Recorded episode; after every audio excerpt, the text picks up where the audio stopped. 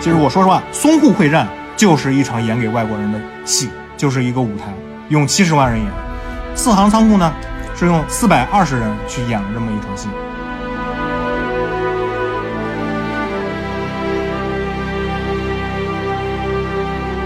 历史是历史，电影是电影嘛。你只要在价值观上，你别宣扬纳粹，你不要去宣扬一些很反人类的东西，做一些个人表达、个人的艺术加工。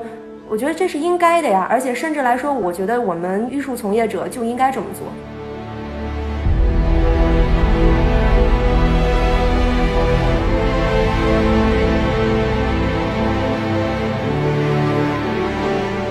就是管虎没有护好旗，大家都护好了，他没有，但是也不能怪他，没办法嘛啊！这部电影本身就是历史啊。那毕竟当年这个八百壮士面对的只是这个怎么讲船坚炮利的日军，那管虎今天要面对的是另外一个问题，是吧？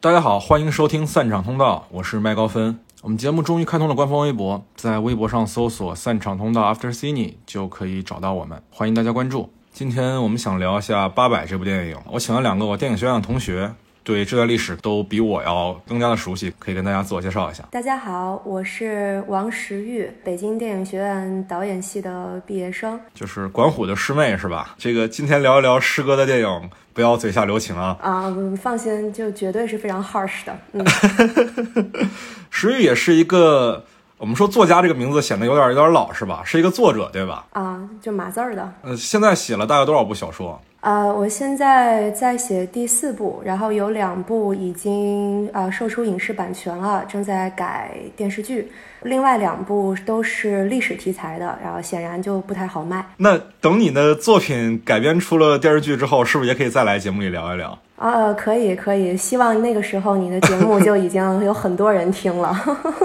好的，好的，好的。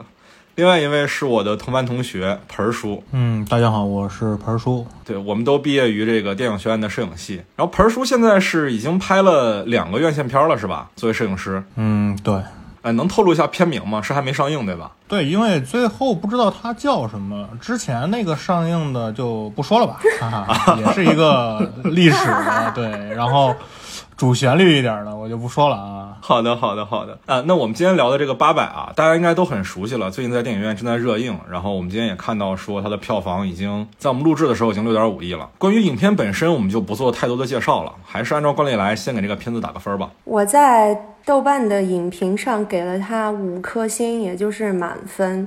但是这个满分并不是因为电影本身的内容和质量给的，而而是更多的是一种同情分吧。就是我感觉不给他打五星吧，我我自己作为从业者，就行业从业者来说，我是心里很很难受的。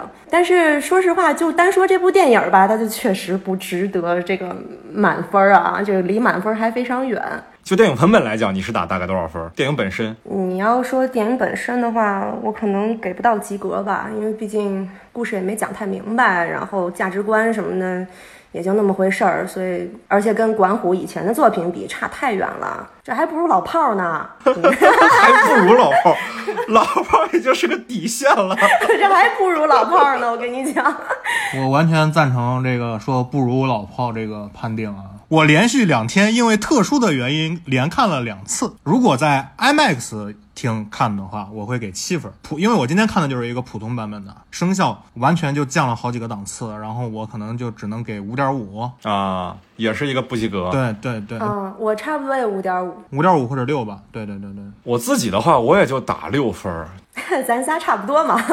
对对对，就是我觉得这个片子，实话讲，我们都知道它有一些就是上映的过程当中的曲折，知道这个东西要做一些取舍，要做一些求全的部分，但是最终呈现出来的结果，我觉得还是很难让我接受的。即使我已经考虑到说这个片子能上映就很不容易了，已经给它加上感情分之后，我依然只能给它一个刚刚及格的分数。哎呦，有一些地方实在是我我太不能接受了。首先啊，首先啊，要说一句得罪人的话了，就是我觉得这个。华谊兄弟的老总能不能不要再捧欧豪了？真的，我实在受不了他了。欧豪有进步，只能这么说啊，多别的话说 就得罪人了。我现在在电影院看了大概大概欧豪三个片子吧，就是《妖猫传》啊这部，还有《我和我的祖国》这一部是怎么讲？欧豪含量最高的一部，就是演了大概三分之二的主角，就真的就是，哎呀，他的演技的方式就是。一旦要表现这个人有情绪了，你不管这个情绪是哪方面的情绪，就做低头沉思状，然后一抬头好像就明白了，啊、还有瞪眼，对对对对对，还有一点我特别不喜欢啊，就是他最后用了特别多的升格镜头，以至于我一瞬间以为我在看一部扎克施奈德的电影。扎克施奈德有一部《三百勇士》是吧？真的就是那个那个升格镜头升的太离谱了。但是你像扎克施奈德的电影，为什么升格镜头是可以接受的？我觉得很大一部分原因是因为扎克施奈德的故事都是虚构的。你像《守望者》、像《超人》，那都是瞎编的故事。一个真实背景的故事，再用这样的东西去去去做一个情感上的渲染的话，啊，我觉得有点太普通了。就是一般，就是战争片儿都都都这么拍，因为因为我上部戏也是战争片儿，也是也是基于史实，当然不是这么实的史实，然后也用了这种大量的升格。但是我觉得还好，对。然后整个片子，我觉得就是有一个那个亮点，从那个洞里面，然后绑着手榴弹，然后往下边去炸。当然了，这个它也有很多技术性的，我觉得不太严谨的地方。因为因为 因为它它是如果是普通士兵，我觉得还 OK。但是它是机枪连，当年的中国军队机枪连那是多么珍贵的种子士兵啊，那是很宝贵的资源。然后啊，机枪连的哥们儿们，然后奋不顾身拿着那个手榴弹。当然，他史实是这样史实的，但是他绝对没有那个排队的去去那么干的。当，因为因为确实是历史是真实的，有一个哥们儿抱着那个 集束手榴弹下去炸，但是后边就是这个操作是没有的。我说实话，我觉得八百如果改成一个迷你剧，可能会比现在这个状态要好，因为它的人物实在是太多了，而且每一个人物都没能达到一个。完整度就都不具备完整度，然后而且一开始我以为欧豪就是演的那个端午，端午和小湖北那个兄弟俩可能会是主角来串联整个事件，结果到半途中端午死了。然后谢晋元又出场了，前面谢晋元几乎感觉就没有出现这个人物，然后一直我还在看那个魏晨演的演的那个那个类似于像小队长一样，我我我我我都记不住他的军衔啊，然后在那儿训斥那些逃兵嘛，我以为他可能是谢晋元，你懂吗？然后就是看到看到很后面，然后我才理解到，哦，杜淳演的那个谢晋元啊。所以就是他的这个角色是有问题的，而且整个剧本的结构也不清晰化。你说《八佰》它是一部作者电影吗？它又不是，它又是一个商业片。你那你商业片，你又不遵从商业的这个剧本创作的规律，然后给观众对于你的这个故事理解造成了重重的困难。我觉得这个就是毫无必要，对吧？你给你的感觉就是上来端午那个戏，你就会觉得它的剧作结构很有可能是拯救大兵瑞恩，是一群人跑去啊、就是一个小分队，然后或者是一一对兄弟，然后他们要去把这件事情把整个战场给勾连起来。你以为是这样的，结果看到后面以后发展哦，群戏啊，就导演想要的东西也没有讲明白，他不想要的东西，然后还讲的很多，而且还给他的这个审核造成了很大的问题。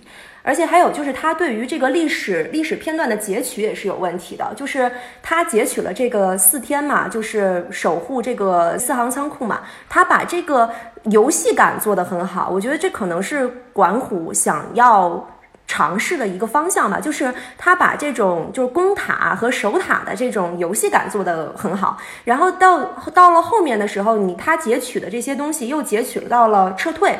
而撤退又讲得非常的仓促，给人一种哎这这就完了的感觉，就是这个电影没有结局。我不知道是因为审核的问题导致它最终的结局只能是这个样子，还是说呃管虎本来就觉得这就是一个很好的结局。因为这个结局当然是不符合事实的，就是真实历史里面它没有一个像冲塔一样的这么一个一个一个东西，就完全是因为这个渲染气氛，到后后边他想感情啊或者是画面啊再往上面升华一下。当时他那个是他是分批的，游过河的呀，有有扮成难民的呀，或者自己丢了装备然后往里边硬挤的呀，呃小部分部队去硬冲啊，然后都有。啊，也就是说，其实就最后撤退的这个部分，其实是比这个电影里面展现的要更复杂，是吗？它不光是复杂，其实我觉得它的历史片段的截取是有问题的。因为它后面就没有展现真实的历史是租租界是干嘛的呢？等于说把他们这帮人的枪啊、装备啊都给缴械了，就跟乞丐一样，给他们扔到那个英国人自己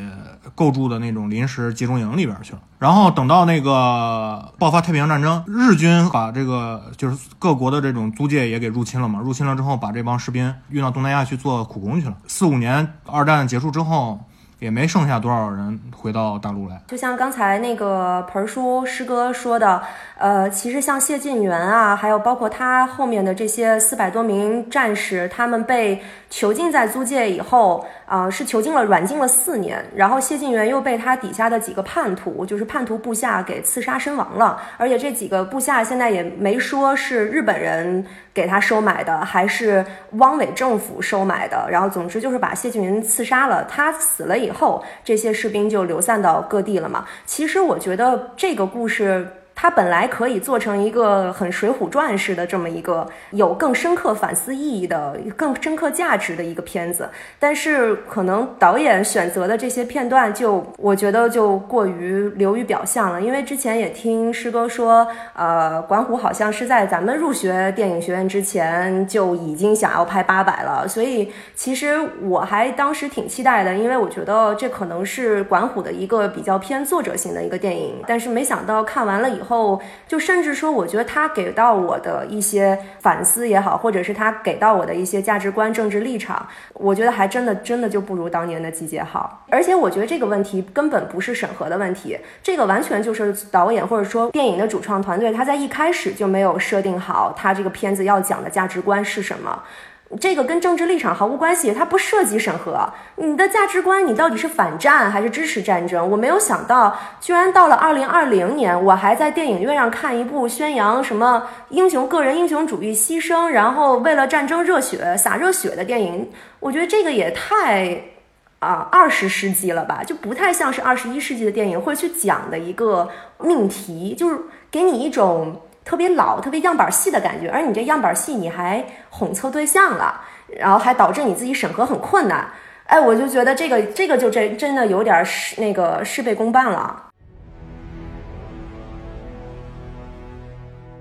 因为我自己对这个这段历史了解其实是比较有限的，所以其实我最早看到这个片名叫《八百》的时候，我以为是八百壮士壮烈殉国的这么一个事儿，有点像那个扎克山海德三百一样。但是看完之后发现好像其实也没死多少人。后来我看完了之后去查了一些资料，就是日军那边死了多少人啊？这个是有争议的。日军说自己那个就死了一个人，伤了九个人。国军那边说的是打死日军二十余人，新源自己说的是打死了两百人。当然这说法很多啊，但是可以。确定是什么呢？可以确定的是，当时国军那边一共就死了九个人，所以其实这个壮烈程度是远远没有我想象的高的。嗯，那这个历史事件在历史上到底是一个什么样的面貌呢？呃，我要不要从一个稍微大一点的角度上去说这个事儿？因为因为因为你聊四行的话，你不能不聊到淞沪会战这个事儿。对，肯定得讲淞沪会战。就是淞沪会战，它为什么会在上海去打？上海那个地方大家其实都了解，对吧？靠近海的地方是一片滩涂，不是现在的这种高楼大厦，就那么一个很不适合防守的那么一个地方。然后老蒋为什么要往里面填了七十万人？而且这个七十万人，他可不是说一次性投入，他是慢慢的投入。就是这个在兵家里面是一个大忌，叫添油战术，几万人几万人往里边放，这是老蒋的战略意图。说白话就是一个投降派的战略意图，拖时间。拖时长，拖时长是干嘛？去引起国际社会的同情，想达到那个国联的干预嘛，对吧？那那我是是不是能最好的结果就是能拖英美下海，对吧？跟日本人就是挑起正面冲突，这样的一个目的，在这个电影里面，那个黄晓明扮演的那个那个角色已经说出来了，就是国府这个战略意图落空。其实我说实话，淞沪会战就是一场演给外国人的戏，就是一个舞台，用七十万人演。四行仓库呢？是用四百二十人去演了这么一场戏。说说回四行仓库，当时说是八百嘛，然后实际上是四百二十人嘛。日军那边你当时说了一个人死亡，然后这边反正各种说法都有。就是他为什么会烈度如此之小，是因为他虽然是守了四天，因为士兵确实在里边待了四天，但是他的战斗只打了一天，就真正的战斗只打了一天。他只不过是后来因为国民党的政治需要，然后宣传嘛，然后又又拍成电影，然后后来呃又拍成了这个八百嘛。也就是说，其实这个守卫四行仓库这个事儿，在历史上来讲，它并不是一个分量很大的事儿。即使在淞沪会战里，它也不是很重要。然后淞沪会战在整个的这个抗日战争当中，其实也不是很重要。啊不不不不，淞沪会战是非常重要的。重要的，在咱们的教科书里是重要的。不是，就算对岸的教科书，它也是很重要的呀。而且日日本的教材里面也也历史课教材也会出现这个淞沪会战呀。主要是日本人说了，三个月灭亡中国，对、嗯对，就是日本人说了三个月灭亡中国嘛。然后就是淞淞沪会战就打了三个月。啊，就证明一个民族的实力的一个一个战争，主要是。是的，那电影里面有哪些地方做了改动呢？呃，其实我觉得那个对岸的老百姓好像也最终也没有说那么热心的去关注这个这个事情，反而是反而是这帮人去了租界了，老百姓才开始关注这件事情，然后还说啊你们真好，还有老百姓去给他们那个囚禁的被软禁的那个类似于像军营就孤军营，他们叫孤军营，那个孤军营里还给他们送吃的什么的，这个是有的，这个是也有真实的史料记载的，但是在前面这个老百姓这么热情，这个有可能是导演的一些艺术艺术发挥嘛。呃，包括说咱之前也说的那个训报战术啊，那这些改动其实最近在网上有些争议啊，就是有人会觉得这个改动是艺术加工、合理艺术加工，那有些人会觉得你这个是不尊重历史。那你们怎么看？说这个片子整体对于这个历史事件的改动，你们是怎么看的呢？我觉得可以改啊，艺术加工 OK 的呀，那它这个这个片子，你觉得算是合理的艺术加工吗？合理啊。甚至历史是历史，电影是电影嘛。当然了，你你电影肯定要承载着一定的政治任务和你的价值观的导向任务，但是你只要在价值观上，你别宣扬纳粹，你不要去宣扬一些很反人类的东西。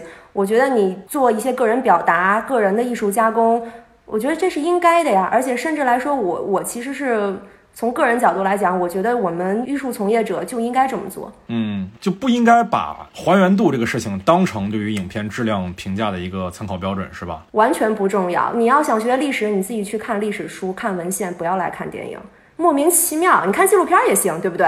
好莱坞史片里说历史还原程度，这这太太业余，这这这是什么观众提出来的？我是这样的，如果是这么硬核的一一段历史的话，我觉得大部分还是要还原出来的。就是当然你这个战术，这个什么爆破这种无所谓，无伤大雅，因为你毕竟要渲染情绪嘛。而且我确实那一瞬间我还被这个情情绪给渲染到了。然后，但是就是他的那个，就是就非要打那四天，我觉得就是有点那啥了。我觉得他完全都可以编成一天里边的故事，也也好看呀。为什么不好看呢？攻防战，然后晚上的这个下水道。然后升旗，你一天是不是也可以拍，对吧？然后你也可以避免像那个石玉说的那个群像，你想描绘群像还没描绘完。相比而言，我觉得如果有这种硬核史实的在啊，你拍一个故事，你说对吧？哪个事件、哪个时间你不能动吧？有什么人你不能动吧？对吧？最后的这个结果你不能动吧？你要是说你这些你都动了的话，我觉得它确实是有待商榷的。啊，我的观点还不太一样。我的观点就是，其实这是跟创作者一开始的一个利益有关，就在于说他有没有尝试让观众去相信，说我所表达的就是历史。有些电影它是我上来就告诉你了，我虽然有一个清晰的背景，但我这个故事就是演绎，就是瞎说。那比如说无耻混蛋嘛，对吧？那希特勒都给你喷死了呢，因为他的喜剧风格，其实我们一开始就知道那个事儿，它不是一个会让我们有代入感的一个故事。但是，呃，我实话讲，我觉得《八百》这个片子是有在尝试让观众去相信这个事儿的。它里面其实很多细节是很考究的，这种考究细节会让观众产生一种惯性思维，是认为啊、里面的很多事儿是有史可依的。它甚至比如说，你像每一个角色他们的口音。都讲究到的，在这种情况下，我觉得他的艺术加工还是要更谨慎一些，更小心一些。这我觉得是因为导演想骗人，导演想骗人，所以把有些东西做的特真，然后有些他想讲的东西做的假假的，然后仿佛告诉你这是真的。对对对对。接下来我们还是说这个关于这个影片的争议的一些问题啊。我们虽然看到这片子现在票房不错，点映了一个星期吧，大概，然后这个正式上映也就三天，现在票房已经六点五亿了。但是其实这个片子在网上还是引起了一些争议的，倒不是说我们刚才说的关于啊、历史改动的问题，而是有些观众啊批评这个电影屁股歪。这个电影在豆瓣开分的时候是八点三分，现在已经掉到了七点八，这个滑坡还是挺严重的。而且我观察到的一个问题是，这个电影除了不讨小粉红喜欢，因为它讲的是国军抗日的事儿。但是另外一个层面是，其实他在很多自由主义者的观点里，这个片子也是存在问题的，就是左右左派右派其实都不喜欢这个电影。是的，那你们怎么看这个问题呢？我我我先先纠正一下啊，小粉红并不是左派啊，啊，小粉红不是左派，小粉红当然不是，明明是右。派啊，保守主义右派啊。对对对对对，自由主义是左派，自由主义是左派。咱们还是讨论这个话题啊。但是我我有一句话我必须想说啊，就是我觉得师哥你高估了小粉红的那个智力，因为我亲眼在就亲耳吧，在那个电影院里听到散场的时候，有两个观众，一对情侣，那个女的对那男的说：“哎呀，我觉得咱们国家真不容易，咱们的军备，咱们解放军太厉害了，你看看这个仗打，这个仗打的。”你说的那个都不是小粉红，你说的那个完全就是吃瓜群众，你知道吗？就莫名其妙，而且而且那俩情侣，我保证他们已经是上过大学的人，就一看就是上过大学的人，你你你懂吧？然后还能说出这种话，我就觉得啊，好失败啊！已经属于文化教育程度在全中国排百分之前四了呗。啊、对，然后就就就，反正我当时难过了很久啊。说说回来，诗歌的话题，咱们先不说为什么小粉红会不喜欢，这个原因已经很明显了，对吧？然后咱们再说说为什么自由自由派也不喜欢，就是说为什么有另外一部分，就是我们小粉红的对立面的这一部分人啊，当然他们可能也不是对立面，他们只是可能比小粉红在看待事物的角度上更辩证和更考虑的东西更多一些啊。这一部分人，我们就把他们当成。比如豆瓣网友啊，或者是知乎网友啊，就是类似于像这样的这群啊，稍微互联网当中价值比较低的这些网友们，他们为什么？豆瓣网友王石玉辣评豆瓣网友，哎，没有没有，我很爱豆瓣的。就是为什么说为什么说这这个豆瓣网友们会把这个评分从八点三拉回了七点八呢？是我我觉得啊，可能是因为这部电影就是缺乏一个。更有深刻影响价值的一个这样的一个价值观吧。其实我我特别想把这部电影和另外两部电影去进行一个对比，一个是《拯救大兵瑞恩》。还有一个是同样跟《拯救大兵瑞恩》同年上映的另外一部电影是泰伦斯·马利克的，呃，《细细的红线》，就是他拿了柏林的金熊。然后我其实很想把咱们这部电影和这两部片子做一个对比，就是我们先把它跟《大兵瑞恩》去比，因为其实《大兵瑞恩》它代表了一种主旋律和这个商业价值嘛，对吧？类型片。对，我们把它当成类型片来处理啊，因为八百现在我就觉得很混乱，因为有很多管虎自己的东西，很作者，然后又。又有很多东西是非常类型的，它 mix up 在一起以后，我觉得我们得拆开去讨论。那你把它拿去跟大兵瑞恩去比，你首先从剧作上来讲就就相当糟糕，所以我觉得这个从从跟大兵瑞恩是比是比不了的。然后再说回来，为什么刚才说这种豆瓣没有价值的用户会不喜欢这部电影？它没有深刻的东西在。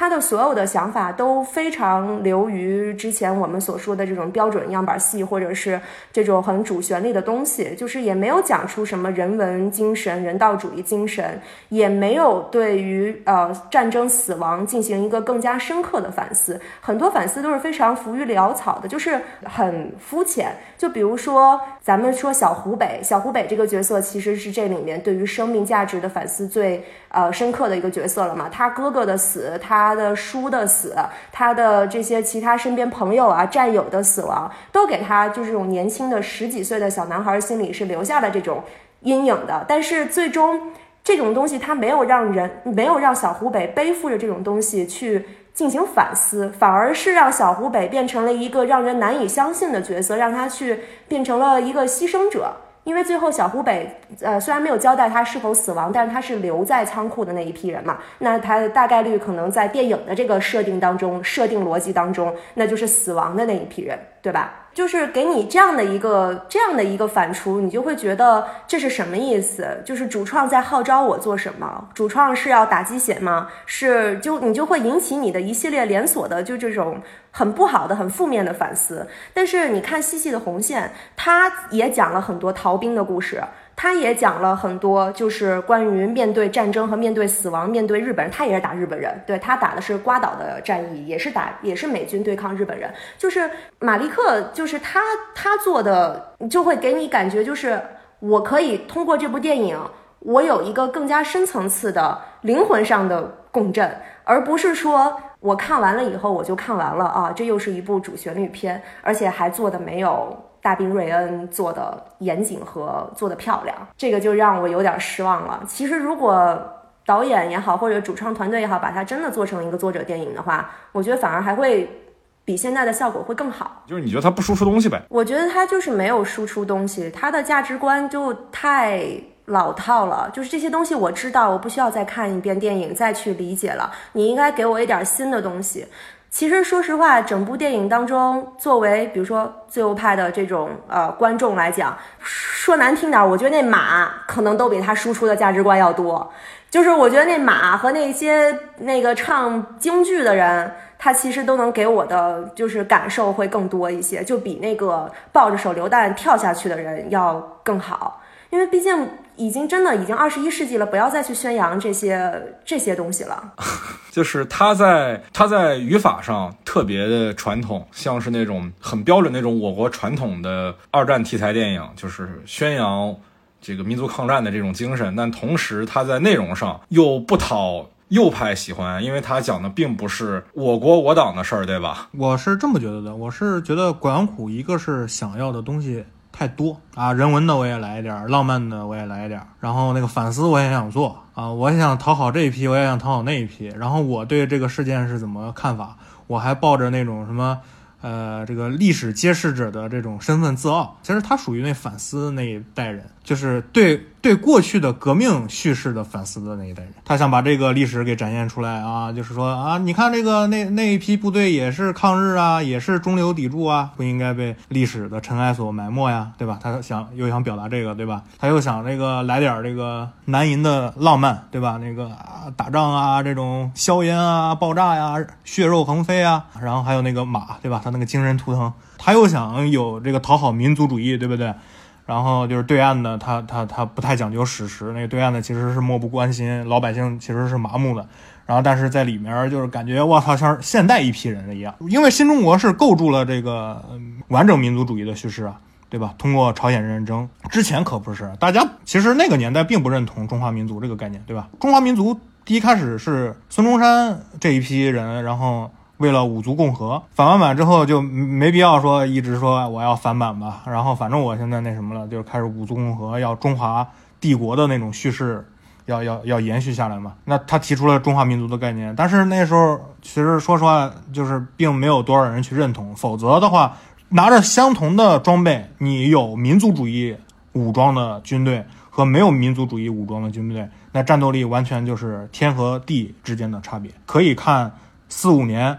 国民党跟日本人打了一场玉关玉桂乡战役，四五年啊，四五年，日本人都要投降了，然后被日本人又反攻了一波，打穿了大大陆交通交通线。然后你到那个五年之后的朝鲜战争呢，你还是这一批人，而且我估计朝鲜战争里边有三分之一以上是原国民党军的军人，被共产党军队我们重新武装之后投入了朝鲜战场，那那又变成了另外一种形态，跟美军去硬刚。他咱咱聊回来啊，聊回来就是。管虎又想去借助这个现代的这种民族主义去解释当年的没有民族主义的那一套的这种观众，然后来和想要的票房的这一批观众产生某种共鸣。但是他又像石玉说的，他但是他又表达的又很浅。自由主义肯定是不喜欢这一套表达的，对吧？你民族主义的表达肯定自由主义是不喜欢的。他其实。更多的是讨普通观众的喜欢，就像呃石玉说的那个散场的那那一对情侣。我觉得师哥说的特别的透彻，就这就是为什么管虎把苏州河南岸的上海旖旎风光拍的特别好，但是北岸的这些就是所谓的地域的这些东西，他就觉得逻辑上不通透的原因，就是因为他在拿一个现在的大家喜欢的一个民族主义的壳去装那种没有民族主义的时时代的那种历史背景，他就是。不可能发生的，它很嫁接嘛。嗯，其实如果不是管虎因为宣发干的那一件事儿，我觉得争议肯定不会现在那么大。就是他去拜访了那个孙元良，就是这个四二五师不是四二四二五团所属的那个八十八师师长孙元良，他儿子秦汉，他去拜访他，然后在那个那个微博上去拍了照片，然后说了这个事儿。他为什么会引起这么大的一个争议？如果他拜访的是。剩下的这帮人的幸存者一点问题没有，他拜孙元良就有问题，因为孙元良是国民党那边都呃引以为耻的一个逃跑将军，哥们儿有五次重大的逃跑行为在战场上，一次北伐战争时期他就逃跑，然后后边这个淞沪会战啊，包括后来解放战争的时候那个淮海战役啊，哥们儿都跑。在这个逃跑过程中，尤其是这一次，就是在这个他不是下令四行仓库，然后谢晋元你去死守这个仓库，然后然后自己跑了，跑到租界里面一个妓院，跑到那个妓院里面，让那个老鸨子收自己当干儿子，抹掉自己这个师长的身份，因为怕日本人搜查到他们，在里边待了一年多。他这个原著里面写不是原著，我说的其他的那种历史书啊，八十八师。规定突围，尊均未遵办，又未控制到船只，无法渡江。而且八十八师已经溃散。听说王九敬、王敬久、孙元良二人开会后，既不知去向，部队无人指挥，混乱不堪。后来被日寇屠杀最多。这两人均被免去军师长职务，只保留两师番号，重新成立。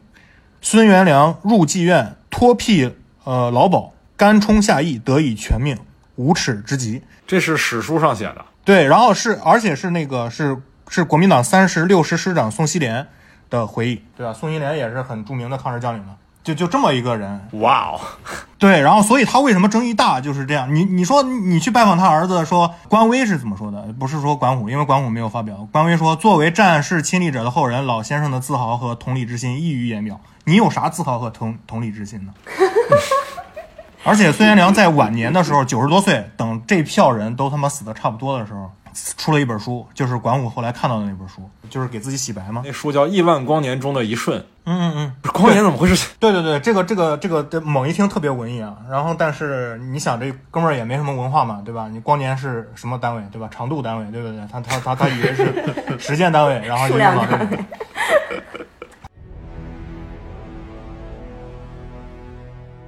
接下来，咱来聊一点稍微危险一点、敏感一点的话题啊，就是关于这部电影的遭遇。呃，其实我之前是以为这个电影的这番上映的曲折是路人皆知的，但是后来我发现啊，因为我是跟我爸妈一块儿看的，其实他们是不知道说这个片子改过档的。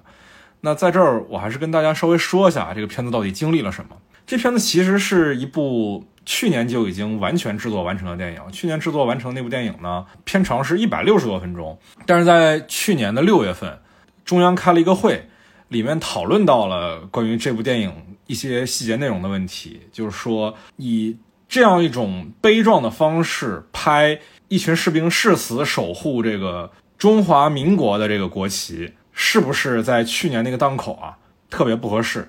呃，去年是我们建国这个七十周年，对吧？所以这个文件一出来，这片子本来是定在去年的六月十五号上海电影节开幕首映，然后迅速就因为技术原因就撤档了。本来它是定的正式正式上映是七月五号，后来就就就没戏了。后来你知道就是那个，你知道那个管虎他去年八百不能上映的时候，他做了一个盗墓题材的网剧，叫《鬼吹灯之龙岭迷窟》，然后里面有个特别逗的一个段子，就是。呃，是一盗墓剧嘛，里面那个呃收宝贝的一个人叫大金牙，然后就跟这个王胖子说：“你这个东西最多值八百。” 然后那个王胖子就说：“八百，你有技术问题。”一口价，八百，八百，那你有技术问题？你怎么看着就值八百了？就是八百，不许划价，八百。如果不了解说管虎这段背景的故事的话，可能品不出这句话什么问题。其实他就是在暗戳戳的说。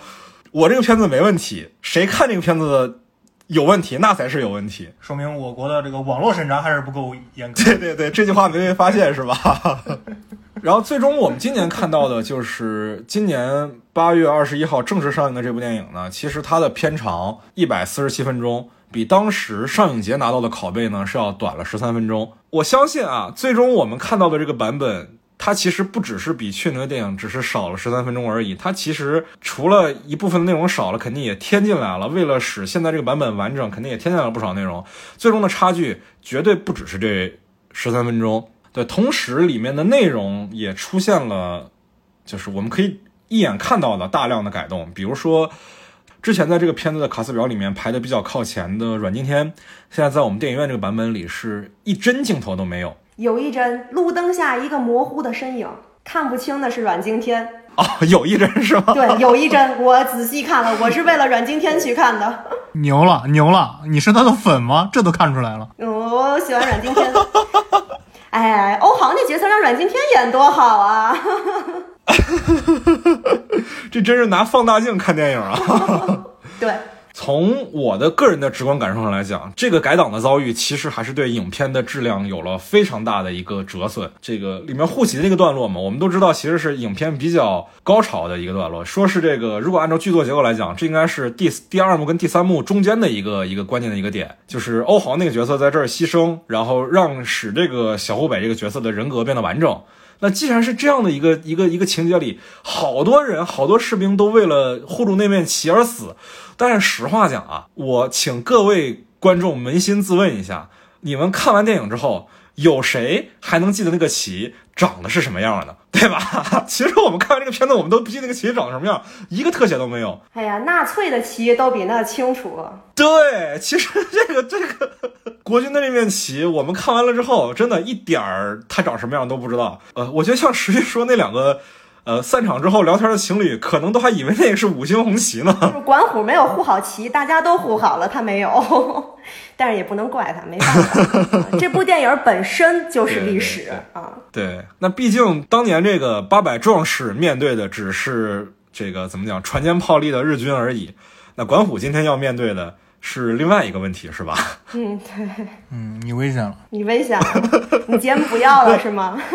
属于是看过一部分之前送到上节那个拷贝的版本的是吧？对，看看过大概六十分钟左右，然后阮经天的我全看了。在那个你看过的版本里面，阮经天那个角色是个什么样的身份呢？他是这样，他是一个会说汉语的一个日本记者啊。当然我，我我我看的那个版本里，我没弄清楚他到底是会说汉语的日本记者，还是会说日语的中国记者啊。Anyway，反正就是一个双语双语人才。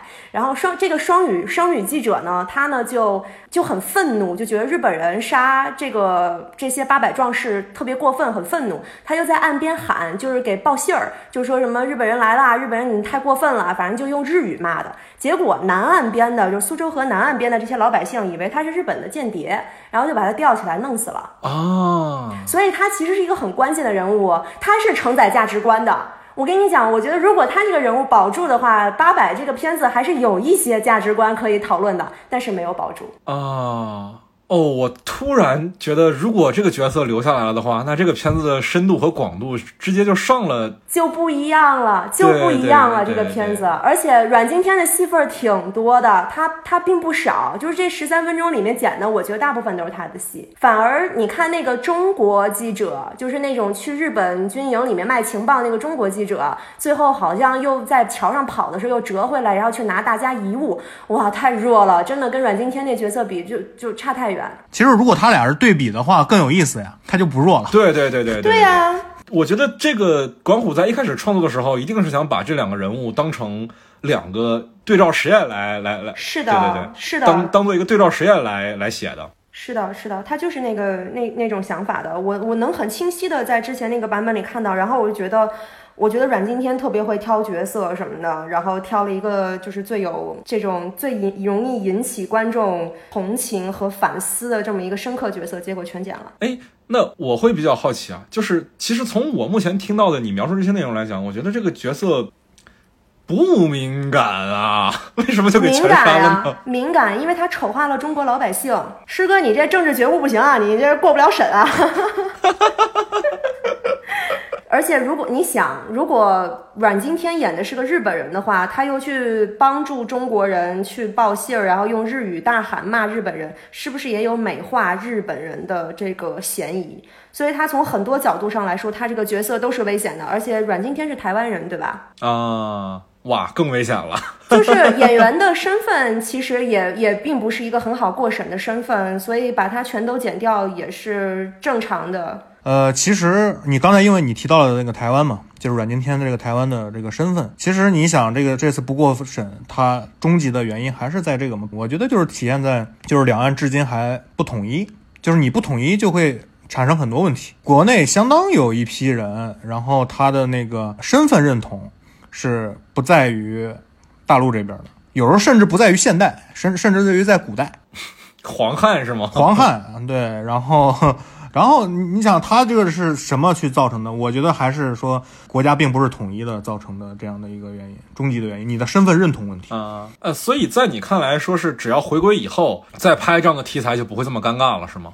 我觉得最起码从审查力度上来讲，不会这么的严，这很很正常。你把现实问题解决了，你历史的问题就解决了呀。哎，我觉得好像管虎的作品里面对于大众的批判还是一个挺常见的一个表达，就是他之前的这个斗牛和杀生，其实都存在着对于大众的一个不信任，就是里面表现出的大众都是比较怎么讲，自私、反智、麻木，仇富。对卑鄙的这样的一个一个形象。所以说这个怎么讲，对于大众的不信任，这是管虎的一贯以来的一个创作风格吗？可以这么说吗？我觉得我很喜欢管虎导演的一点是，呃，他的一部电影就是《杀生》，因为他他在里面就是对反映了很多这种集体性的恶，这种集体性的恶毒。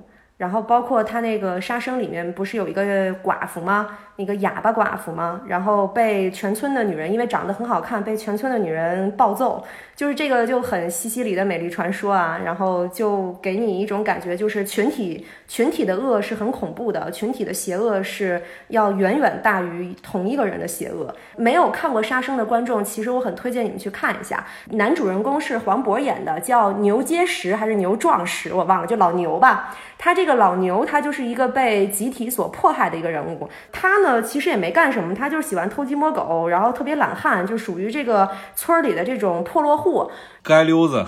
对对对，街溜子那种。然后村民们都很反感他，就开始骗他，跟就跟 PUA 他，然后就跟他讲说你你得病了，你快死了。然后那个黄渤演那个老牛呢，就就信了。他真以为，因为所有人表现出来就是你快死了那个状态，所以他就信了，他就真的身体一天比一天虚弱了下去。所以我觉得你你其实杀生的这个概念在咱们八百里面也是有体现的，就是隔岸隔岸观火这种还好没落井下石啊，但是隔岸观火的这种状态，然后包括老百姓的那些整整体的那种面貌啊，而且我我感觉管虎确实对上海人民保持着一种非常大的恶意啊，然 后不知道是不是因为他是北京人的缘故啊。就是就是就是上海上海人民的那种群像，你你你懂吧？然后就给你一种，呃，特别是那几个赌场里的啊，这个毒气弹一进来，然后第一件事儿不是让大家进去，而是先把自个儿的门给关上。我觉得这些都体现出了就是管虎他一一贯的这种创创作的这个价值观念啊。就都都能看得出来，就是北京导演的个人的这种 ego 是吗？我我觉得可能是因为跟他童年还是经历过一部分文革的是有关的，因为毕竟北京当时闹得很凶嘛。嗯，我觉得是有关系的。啊，但是我我说实在的，我还挺想吐槽的，就是一聊到管虎的风格这一块啊，就是咱仨也都聊到了嘛，说其实这片子我觉得很大的一个槽点就是那个马，他有一个赵子龙嘛。啊，对对对对对对对，还有那赵子龙那个也特别奇怪。那个那个赵子龙，我觉得我觉得他们是先设计的这个马，然后觉得我们不能再学那个鸵鸟了，对，就不能再跟老炮里的鸵鸟一样了呗。然后就说那个在这个马之上做点什么东西，然后说那做一个赵子龙，哎，赵子龙后来又变成那个皮影，然后哎这一套就连上了，你知道吧？逻辑就连上了。啊，哎，对，皮影也是咱电影学院导演系最喜欢的一个文化符号啊，这种所指与能指就显显示的非常的非常的清晰，就非常电影学院。对，又同时特别的这种怎么讲 local 啊，很 local 啊。对，但是我觉得这个这个这个它是它是闭环，你没发现吗？马白马赵子龙骑白马，这个民众对于赵子龙的理解是从京戏里边的赵子龙形象理解的。还有皮影戏里边理解的，所以对岸有这个京戏班子，然后这边有那个皮影戏，然后就连上了呀，就连 完全连上了。对，就就就逻辑自洽了啊。对对对，然后谢晋元骑着白马去见日本军官，对吧？啊，对，他是赵子龙，他护国呀，对吧？人家都说了，他护国。那场戏毫无必要啊，那场戏我觉得根本没有任何必要。后来那日本军官也没再交代，然后最后都是出现在字幕里交代的。虎头蛇尾。对，哎呦，就是虎头蛇尾。俩人决斗呢，决斗也没有打起来。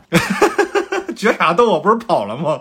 知道他跑了呀，但是就是前面你铺垫那么个铺垫，那个铺垫，我觉得都是都是属于他俩拿着这边拿着军。中国大砍刀那边都拿着日本武士刀，然后要要对砍了，给了那个谢晋元这么大一个特写镜头，然后那个眼睛里面放着那种被激励出来的男人之间的荣誉之战的这种 这种这种泪光啊！我觉得他不打就就就后边撤退了，哇，我都受不，我都受不了了。嗯，哎，对，除了阮经天以外，还有什么删减啊？呃，姚晨也有很多删减，我但是我记不清了，因为就就是之前看的了，就是记不清了。然后姚晨也有删减，就是他折叠那个旗子的前面有一段话，是他要把这个旗子的含义和为什么要让那个女，就是那个女孩去送这个旗，都讲的呃比较清楚。那是一段交代这个背景的话，然后就删掉了那一场。然后呃，还有一个就是刘晓庆，我是一直。而且他也删了一部分，就是黑帮的黑社会，上海黑社会的那一段也给删了。其实就是现在看这个电影里是黑社会直接开始排起队，然后就要冲冲刺了。但是其实前面有一段就是啊，上海这个这个帮会他们为什么要这么做，然后他们的爱国热情什么的。但是由于他这个美化了黑社会，所以他也也也进行了一些删减。那照这样说，那应该把《罗曼蒂克消亡史》整个剪掉。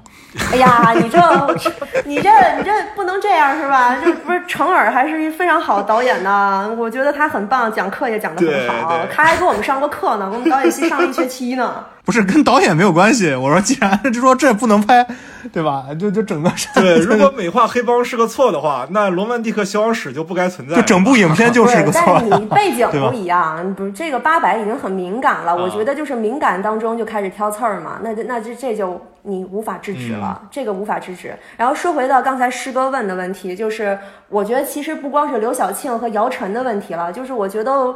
我其实以前觉得管虎塑造的女性角色还是 OK 的，就至少说在《杀生》里面那个寡妇，那个寡妇的那个角色，虽然说完全是由是一个被男性所凝视出来的女性角色，但她起码说在剧作的。剧作的这个结构上，还有包括他自己人物的逻辑自洽上是圆满的，是 OK 的。而且老炮儿里的那个女性角色虽然也是一个被动角色啊，就是相对于男性来讲是一个被动角色，但是她也是有一个完整的人物小传的。但是目前八百这里面啊，当然我知道这是一个战争片啊，男呃女性角色本来少是无无可避免的，但是。你在这样的一个战争片里面，你你不能把所有的女性角色都变成一个单一片面的一个一个形象。姚晨就是那种呃，给你一种就是民国时期知识女性，然后还挺正政治范儿的那种那种感觉的，然后也没有什么她自己的呃折叠或者她自己的一些啊投射出来的阴影，她就是一个纸片人。呃，刘晓庆就莫名其妙，就压根儿我看完我也没明白，我后来。搜历史资料，我才能稍微哦 get 一下哦，可能啊是有一个有有点背景的一个一个女的，唯一稍微有点价值的就是那女童子军，结果那女童子军也是一个单单面人物，也没有她的丰富程度。她一开始就是非常支持呃对岸，就是苏州河北岸的这些仓库里的人呃战士们，然后到后面她也是非常支持，她从头到尾没有任何的。而且他他跟别人是宅开的，特别是当他把他和姚晨那场戏删掉以后，你会觉得他跟其他的所有的角色之间没有关系，他是一个观察者。最后他。很被动的，以一种很被动和任务性的方式去送那个旗游过了苏州河，你就你就觉得管虎的这这部戏里面怎么没有一个成功的女性角色呢？让我觉得其实是有点失望。他本来是有可能把那女童子军做得更好，或者是哪怕说让她跟其他的角色有一定的交集和交叉，包括那女童子军最后怎么游回去的，我也没看到，就是毫无交代的一个一个事情，然后就就消失了这个角色。就给我一种，其实我觉得，就是最近电影院也在上映的《一九一七》里面有一个没有名字的女性角色，就是那个法国女人。其实我觉得那角色都还蛮好的，就是她养着一个不知道是谁的的一个婴儿，然后她自己又没有奶水，所以就只能看着那个婴儿在那儿哭，然后又在那样的战争一个环境里，但她始终没有放弃那个婴儿。那块其实是。还挺让我感动的，尤其是在那样的一个情节点出现。那那样一个情节点就是男主角在被德国士兵追杀着，然后他遇到了一个法国女人，一个抱着婴儿的法国女人。在那一刻，他把自己所有的食物补给都留给了他们俩。那一刻给我的感受是，那女人的出现让男主角想起了这个战争的目的是什么？不是为了杀杀多少德国人，不是为了让自己活下去，而是为了保护一些东西。对我觉得那个那个戏还是很棒的，虽然那个女人的戏其实非常短。对，而且这个女性，我们从根本角度上来讲，她是被当做女性本身来去塑造的。而管虎的《八百》里面，不管是那个俄罗斯的妓女，还是就是白俄混血的那个妓女，还是那个演员，还是还是一些其他的角色，她是被当做男性的投影来去塑造的。她是一个完全是被凝视的状态，而不是。不是一个从女性本身去塑造的人物，我觉得这个是目前国产影视剧最大的问题，就是你的女。大部分女性角色都是被凝视的状态和一个非常客体和被动的状态，这个是让我很失望的。因为毕竟管虎之前，嗯，也是创造出一些我我我我还能够认可的女性角色，但是现在这里面太差了，我感觉真的这还不如那个申利阳呢，还不如他那《鬼吹灯》里的申利阳呢，这差差太远了。真的真的真的，我对八百的态度真的没有《鬼鬼吹灯》系列好，我还是喜欢《鬼吹灯》。他是那个系列的监制是吧？对，就是铁打的管虎，流水的胡八一嘛。掐掐掐钱嘛，不丢人啊。但是他掐的好啊，掐的好啊，问题是拍的好啊，就真的我感觉真的就是，起码说《龙岭迷窟》那一部是比八百要强的。你这起码剧作是踏实的。你看《龙岭迷窟》，我们觉得是是是掐烂钱，但是你再看《八百》，这是他十年一战，是我们上学的时候就听说他在忙活的东西，结果最后是一个这样的呈现，怎么讲，还是还是很让人唏嘘的一个结果。嗯，但是还是很好看的啊！我爸看，我也是跟我爸一起看的，我跟我爸妈一起看的。然后我爸妈，呃，我妈没睡着，这就说明这部电影已经成功了，因为我妈什么电影都能睡着。然后，一个战争片要咋睡着啊？哎呀，还是说回根本性的问题，就是他其实每个人物塑造的都不是那么成功，所以才会导致就是在从属地位的女性角色更加的纸片化。他唯一一个丰富的还被剪了吗？对，其实你看这个那个宋红旗的女性角色，其实和那三个跑过来送死的学生的角色，其实也塑造上也没有太大的区别。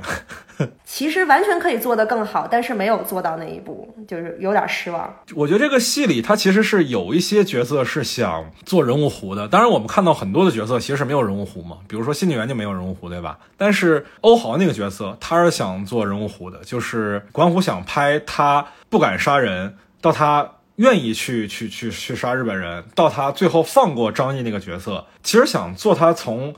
不敢拿枪，拿起枪到放下枪的这么一个一个一个完整的弧线的，这个弧线我觉得算是完成了，但是还是没有人物弧的角色太多了，而且戏份太重了，使整个片子我觉得味同鸡肋吧，食之无味，弃之可惜。就说回来了，八百如果能做迷你剧，一定特别好看。他做迷你剧，他就都有空间了。迷你剧不能讲的事儿还是不能讲。对，但是你不能讲，但你人物起码丰富了，你人物丰富了就好好办多了。你这个意思就是说，管虎就很适合做一个网剧导演，是吧？哎，我没说啊，我没说啊，我没说，我可是给了这个电影五星喽。之前前面捧那个《鬼吹灯》系列，这边又说这个片子拍成迷你剧，我天，你不就是说他适合做一网剧导演吗？对，明天明天我就建议咱学校改叫北京网剧，北京网剧学院。嗨，你你以为现在现在现在电影学院都能拍电影啊？那我 我连网剧都拍不上呢，我还拍广告呢。哎呀，我也是师哥，我我管管虎师哥拍拍龙岭迷窟，我拍龙岭迷窟的广告，真的，那标就是我们拿的，龙岭迷窟的龙岭迷窟中差。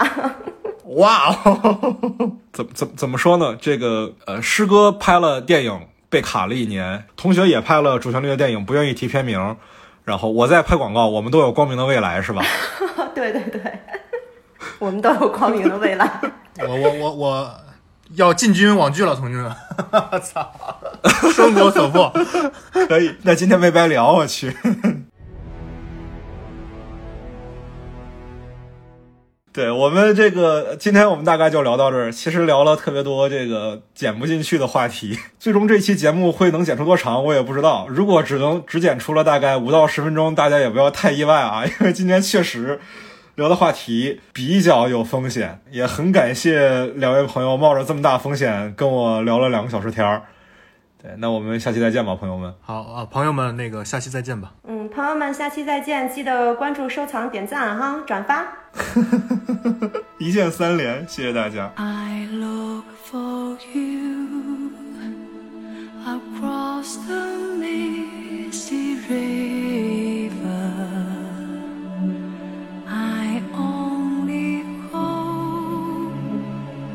Silence is inside.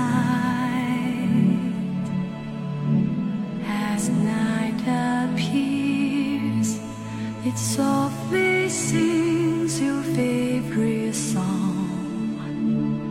And if Nora dreams, the flies still flying